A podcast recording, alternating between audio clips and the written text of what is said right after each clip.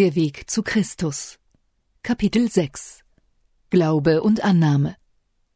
Sobald unser Gewissen durch das Wirken des Heiligen Geistes erwacht, verstehen wir etwas von der Bösartigkeit, der Macht, der Schuld und dem Elend der Sünde und blicken mit Abscheu auf sie.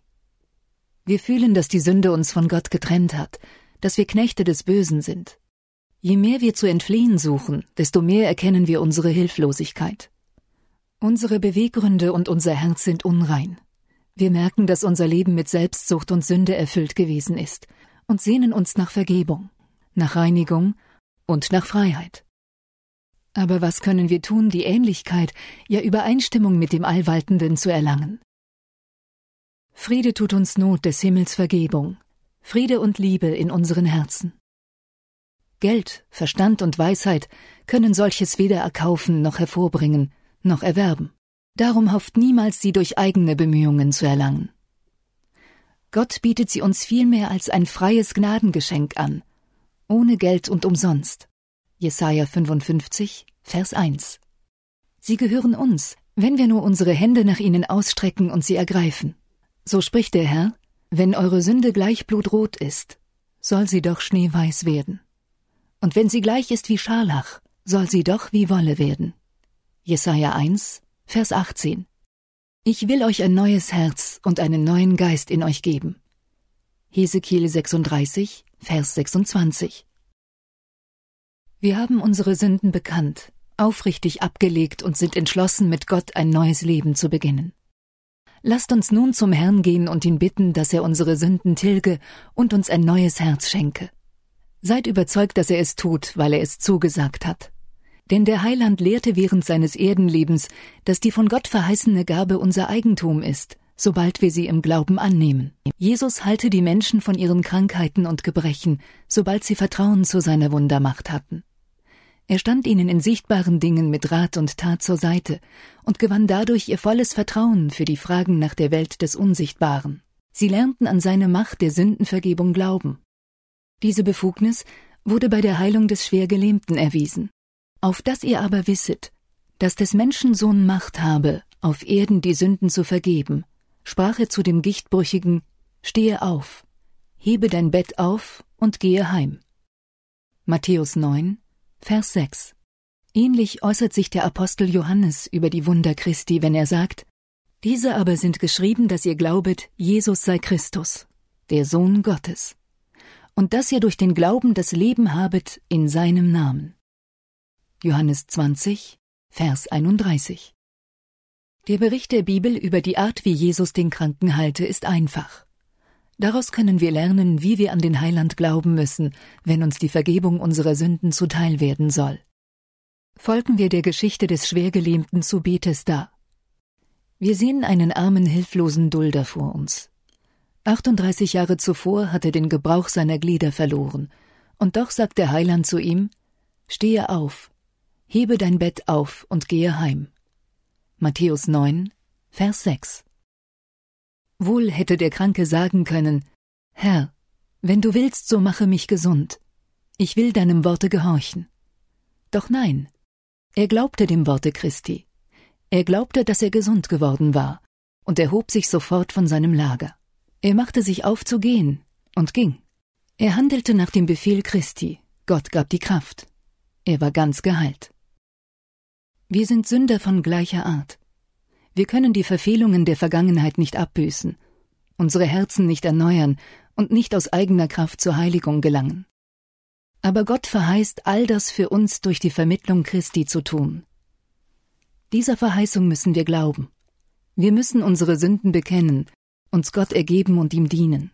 Tun wir dies, so wird er auch seine Verheißung an uns erfüllen. Wenn wir ihr glauben, glauben, dass unsere Missetaten vergeben und unsere Herzen gereinigt sind, dann tut Gott das Seine. Dann werden auch wir von unseren Sünden und Gebrechen geheilt, gerade wie der Schwergelähmte. Es ist so, wenn wir es glauben. Warte nicht, bis du fühlst, dass du geheilt bist, sondern sage, ich glaube es nicht, weil ich es fühle, sondern weil Gott es verheißen hat. Jesu Worte lauten, alles, was ihr bittet in eurem Gebet, glaubet nur, dass ihr es empfangen werdet. So wird's euch werden. Markus 11, Vers 24. Diese Verheißung hat jedoch eine Bedingung. Wir müssen nach dem Willen Gottes bitten.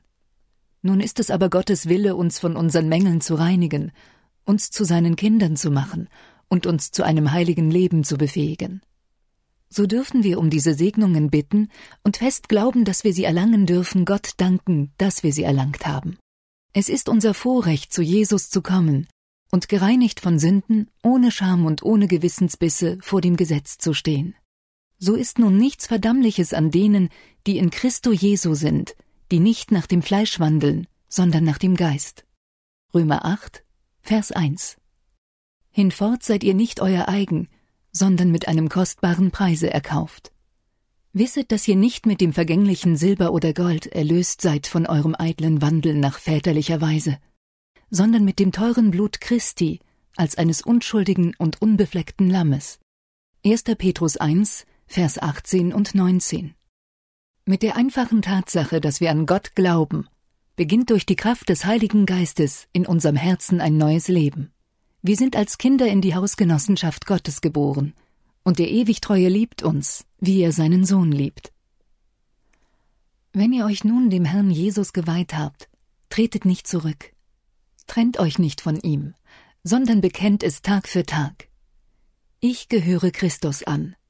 Ich habe mich ihm ganz ergeben bittet ihn, euch seinen Geist zu senden und euch in seiner Gnade zu erhalten. Wie ihr nun durch die völlige Hingabe und den Glauben an Gott seine Kinder geworden seid, so muss auch euer ganzes Leben in dem Seinigen aufgehen. Paulus sagt, wie ihr nun angenommen habt den Herrn Christus Jesus, so wandelt in ihm. Kolosser 2, Vers 6. Unter etlichen scheint das Gefühl vorzuherrschen, dass sie erst eine Prüfungszeit bestehen und dem Herrn beweisen müssen, dass sie sich geändert haben, ehe sie um seine Segnungen bitten können. Aber sie dürfen sich gerade jetzt an ihn wenden. Sie haben die Gnade Christi und seinen Geist in ihren Fehlern nötig, sonst könnten sie der Sünde nicht widerstehen. Gerade wie wir sind, sündhaft, hilflos, abhängig, sollen wir zu Jesus kommen. Mit all unserer Schwachheit, Torheit und Sündhaftigkeit dürfen wir vor ihm erscheinen und ihm reuig zu Füßen fallen. Dann umfängt er uns mit den Armen seiner Liebe, verbindet unsere Wunden und reinigt uns von aller Unreinigkeit. Jesus vergibt persönlich. Gerade daran zweifeln Tausende. Sie nehmen Gott nicht bei seinem Wort. Wer den gestellten Bedingungen nachkommt, der weiß das Bewusstsein zu schätzen, dass sich die Vergebung auf jede Sünde erstreckt. Zweifle nun nicht daran, dass Gott bei diesen Verheißungen dich gemeint habe. Sie sind für jeden Übertreter, der wahrhaft bereut. Stärke und Gnade sind uns durch Christus vermittelt und werden jedem Gläubigen von den dienenden Engeln gebracht. Niemand ist so sündig, dass er nicht Kraft, Gerechtigkeit und Reinheit in Jesus finden könnte, der für alle gestorben ist. Christus will die sündenbefleckten Kleider von ihnen nehmen und ihnen die weißen Kleider der Gerechtigkeit geben. Er will nicht den Tod des Sünders, sondern dass er lebe. Der Allwaltende handelt nicht so mit uns, wie wir sterblichen Menschen gegeneinander handeln. Seine Gedanken sind Gedanken der Barmherzigkeit, der Liebe und des innigsten Mitgefühls. Er sagt, der Gottlose lasse von seinem Wege, und der Übeltäter seine Gedanken und bekehre sich zum Herrn. So wird er sich sein erbarmen und zu unserem Gott, denn bei ihm ist viel Vergebung. Jesaja 55, Vers 7 ich vertilge deine Missetaten wie eine Wolke und deine Sünden wie den Nebel. Kehre dich zu mir, denn ich erlöse dich. Jesaja 44, Vers 22.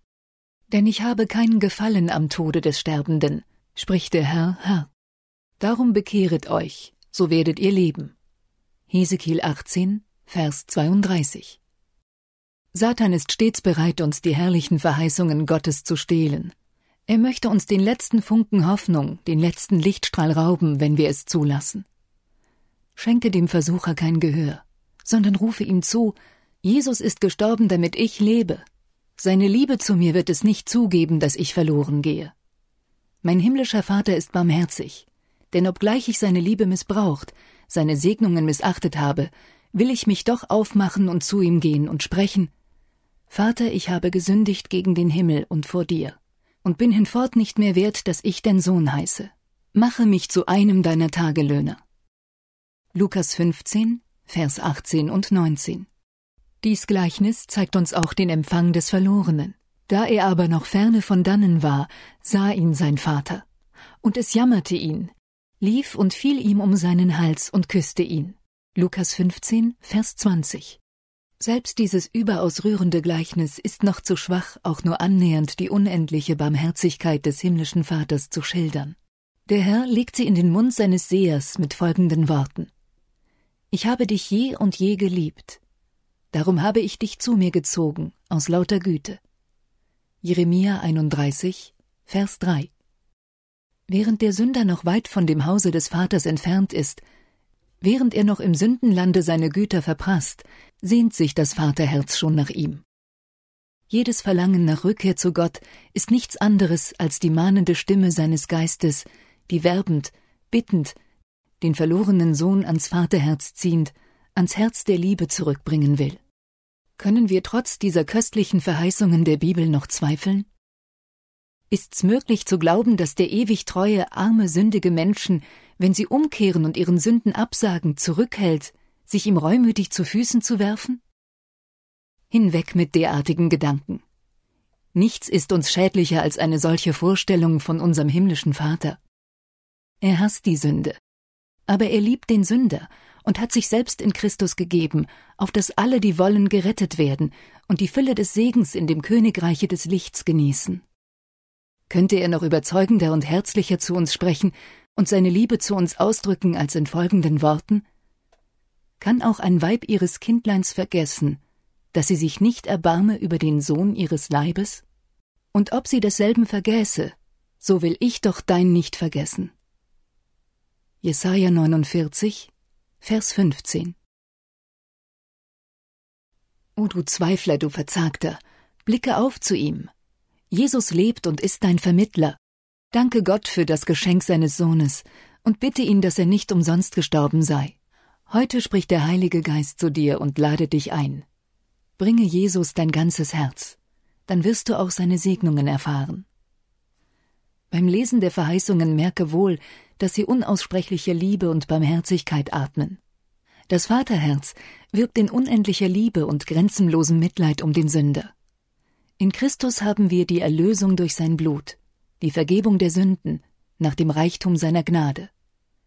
Epheser 1, Vers 7 Glaube nur fest, dass Gott dir helfen und sein göttliches Bild in dir wiederherstellen will. Wenn du dich ihm näherst, ihm deine Sünden bekennst und sie bereust, dann wird er auch dir in göttlicher Barmherzigkeit und Vergebung nahe kommen.